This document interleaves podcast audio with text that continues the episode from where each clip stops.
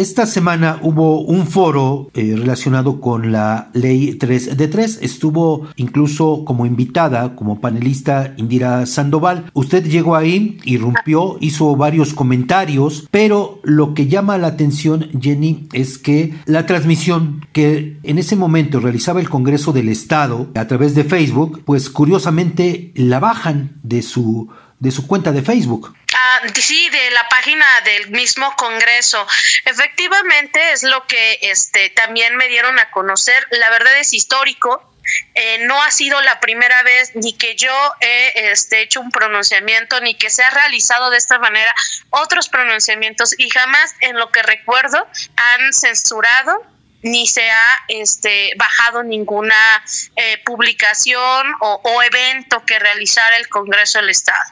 Una tiene que ver con que lo que se le dijo, se argumentó que era Facebook quien pudiera haber censurado y digo, bueno, tengo mis cuentas, este, mis cuentas de Facebook eh, y, otras eh, este, um, plataformas y bueno, todas ninguna de ellas este, ha censurado el video, o sea, ni para decir qué es eso, la primera. Segundo, pues es un mensaje otra vez del Congreso del Estado de la censura de la libertad de expresión, porque jamás se les aventó algo, se atentó contra su integridad eh, física, se le hizo un señalamiento en respuesta a lo que emitió la diputada Lorena Ruiz y, ante, y obviamente también un pronunciamiento ante el silencio de mantener o de votar o permitir que llegara una persona con antecedentes y sobre todo lo absurdo es que estaban hablando en la 3 de 3 cuando se habla de ningún agresor, ningún deudor al poder. Y esto es justamente el mensaje que ellos dan y permitirles a realizar algo así sin que nadie diga nada es impunidad y no podemos mantener eh, una impunidad en este estilo y más que haya sido la presidenta de la Comisión de Igualdad y Trata de Personas. Y bueno, esto eh, generaliza a todos, pero el, pronunciamiento se lo, se lo doy en respuesta a lo que ella hizo primero de declaraciones en, eh, por asuntos que tienen que ver con violencia contra las mujeres. Jenny, es preocupante este acto de censura en el Congreso del Estado y más preocupante todavía es que nadie se haga responsable de esto. Sí, bueno, yo en este momento no he pedido información. Obviamente, eh, eh, como se sabe, los espacios públicos, aún las redes sociales, forman parte en materia legislativa y ya en materia de amparo para solicitar el acceso a la información. Nosotros, en su, bueno, en mi caso, ya derivado de esto, voy a solicitar el, el por qué se bajó esa información. No solo eh, en mi caso, ¿eh? Porque no están censurando solo, eh, no creo que solo sea mi tema, porque ellos bajaron, la gente que estaba viendo la transmisión, me comentan que bajaron el volumen, o sea, quitaron el sonido de lo que yo estaba diciendo. Entonces, ¿a quién censuraron? Bueno, aparte de que me censuraron a mí, es censuraron a la ponente, Indira Sandoval la eh, censuraron porque también lo que dijo ella no fue para el agrado de este gobierno, para el legislativo, y habrá que ver quién ordenó bajar esa nota, porque si dicen que fue Facebook, tendrán que justificar ante un juez federal si se promueve un amparo para conocer y acceder a esa información, tendrán que exponer la red social del Congreso para que este, mencionen dónde dice que fue censurado y dónde le notifica Facebook por esa censura. Entonces, el problema, insisto, que tiene este, estas autoridades ya a nivel estatal, háblese del legislativo o del ejecutivo, es que creen que vivimos en una era donde no hay redes sociales, donde no hay avances en temas, en temas de ley y que ellos actúan con impunidad y por eso lo hacen, porque lo pueden hacer y creen que lo pueden hacer sin tener ninguna repercusión. Obviamente, pues es un atentado además contra nuestro derecho a informarnos. Jenny, ¿usted va a presentar entonces este amparo? Primero voy a presentar el escrito solicitando por qué eh, se bajó esta información, que ya un, una persona le informaron, eh, que fue publicado también, que, este, que supuestamente Facebook, posiblemente, porque no lo dicen como que lo hizo, lo censuró. Pero eso no es cierto O sea, la verdad es que no es cierto. Quienes lo estaban viendo señalan que fue esa transmisión suspendida, o sea, bajaron toda la información. Y bueno, vamos a ver quién es, porque bueno, también comunicación social del gobierno del legislativo, pues este, una, si este, la persona que está al frente lo decidió unilateralmente, está en un problema legal, pero si alguien le dio la indicación, pues también entendemos que pues no, ellos tienen que obedecer, ¿no? Porque es una subordinada o subordinado quien se encuentre en esta área de comunicación del Congreso. El tema principal es que ellos y trajeron un evento, lo censuraron su propio evento porque no coincide con la realidad de lo que ellos quieren aparentar. Y precisamente para eso se hizo, para que no se les permita tener apariencias los, los legisladores o legisladoras respecto al tema de las mujeres, porque eso sí es utilizar las causas de las mujeres para ámbitos políticos y tratar de verse que hacen algo cuando está reprobada la alerta de género en el Estado y finalmente colocar un agresor al poder. Pero además, eh, con muy poquitita participación, Jenny, pareciera que eh, pues la pretensión era que nadie se enterara. Pareciera eso, la verdad es que nosotros cuando llegamos advertimos que solamente estaba una cámara, que era la del Congreso, no vimos a ningún medio de comunicación, o al menos yo no lo vi, a lo mejor sí hubo, pero yo no lo vi, pero eran si acaso unas 15, 20 personas. Muchas mujeres me escribieron en mis redes que no sabían, no sabían de eso. Indira en su red social sí lo tiene publicado, pero acá no se publicó. Y yo creo que era incómodo el tema porque quieren hablar de un tema que ellos mismos eh, corrompen, que ellos mismos saben que no debe pasar y quieren como, como um, apagarlo, como quedar bien y decir estamos en contra cuando no es cierto. Y insisto, lo que se hizo fue en respuesta a lo que hizo la, eh, declaró la diputada y se atrevió a hacerlo y la otra por la, por no tener cara, o sea, es decir, cómo se, y dar un discurso, yo hubiera querido,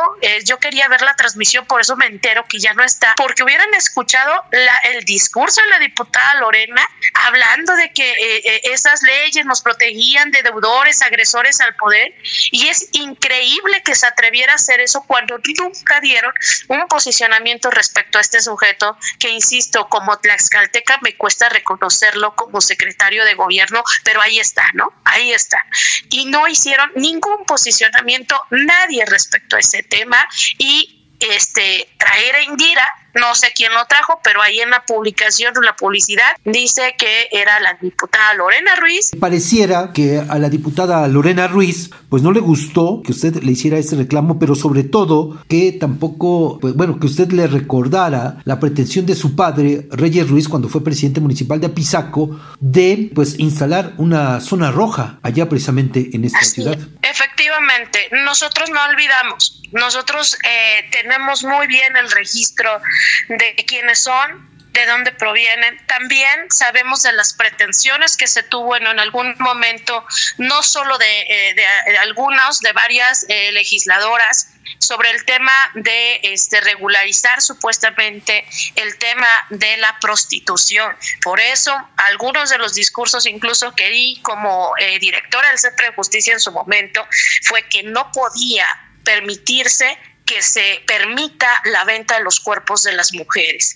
Entonces, por eso, porque nosotros, así como en la política, en el activismo, nos enteramos de muchas cosas y son cosas que no podemos olvidar y que tenemos que recordarlas para decirles que no vamos a permitir eso que pueda atentar contra las mujeres. Pero acá el tema es, ese antecedente lo tiene y otro es lo que está haciendo en este momento, que es igual y peor todavía porque lo sigan atentando contra las mujeres siendo ella mujer, siendo ella una legisladora y teniendo el poder que tiene, por eso se los dije, ustedes ni con todo el poder este, han defendido a una sola mujer, no lo han hecho. Cuando ella incluso señala reconocer lo que es ser víctima cuando no se demuestra en los hechos. Y eso atenta contra las mujeres y se lo tenemos que decir si hay silencio de quienes debieran hablar por todas nosotras. Y aparte, Jenny, pues eh, también, pues ahí hay que referirlo. Indira Sandoval dice que se fue muy preocupada de Tlaxcala por la situación que se vive en la entidad y que comparte la indignación de gente como usted por el nombramiento que se dio principalmente en la Secretaría de, de Gobierno con Luis Antonio Ramírez.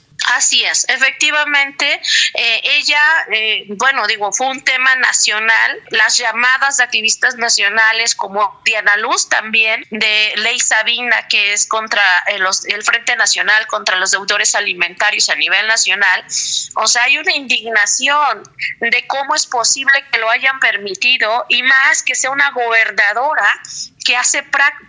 este, prácticas de apoyo al patriarcado y a la violencia esto es lo más delicado, es cómo es posible que la gobernadora, siendo mujer, haya permitido esto y que lo protegiera y hasta cambiara la constitución.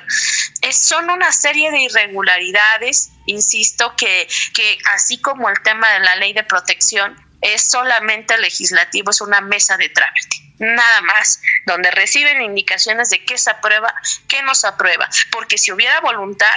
ya hubieran creado el registro el registro estatal contra deudores alimentarios, ya estaría bien establecido el tema de la 3 de 3 en días o en horas, como hicieron el cambio de la Constitución.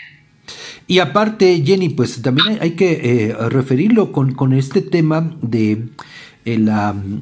eh, ley 3 de 3, pues ya son varios días, bueno, muchos días, mejor dicho, de que este se publicó en el diario oficial de la federación,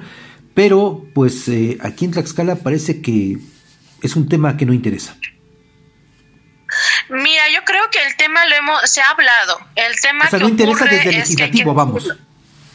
Ah, no, sí, o sea, porque nadie ha presentado un amparo o algo. Hemos estado viendo eh, opiniones de varias personas que, este, que están relacionadas con el derecho. Si bien es cierto, pareciera pareciera que se hizo las cosas bien. Eh, eh, estamos recibiendo, por ejemplo, comentarios de regidores o regidoras que señalan que fue una operación de voten y ya, porque si no, no nos van a dar recursos. Eh, obviamente eso es preocupante algunos, yo advierto por lo que me están comentando,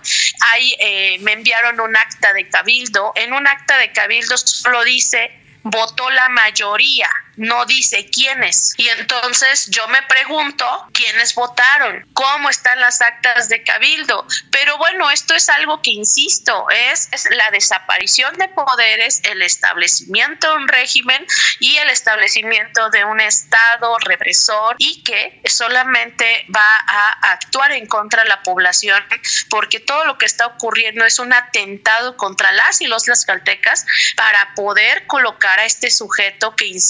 no es el tema solo que sea morelense, que, eso, eh, que no tiene nada que ver porque ellos dicen que la inclusión, cuando su gabinete en su mayoría, los cargos de primer nivel, como la Secretaría de Seguridad Ciudadana, son foráneos. ¿Cuál, cuál, ¿Cuál falta de inclusión o participación si casi todo su gabinete se lo está dando a personas que no son del Estado?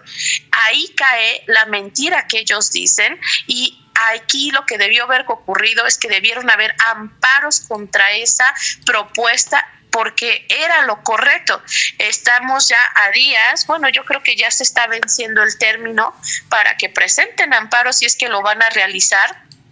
porque también es cierto que siempre sociedad civil hemos salido al final a este protestar, a hacer este tipo de actos para poder ser visibles, pero no debería ser así. Entonces, ¿para qué están los diputados y diputadas? ¿Para qué existe el legislativo si no van a representar al pueblo?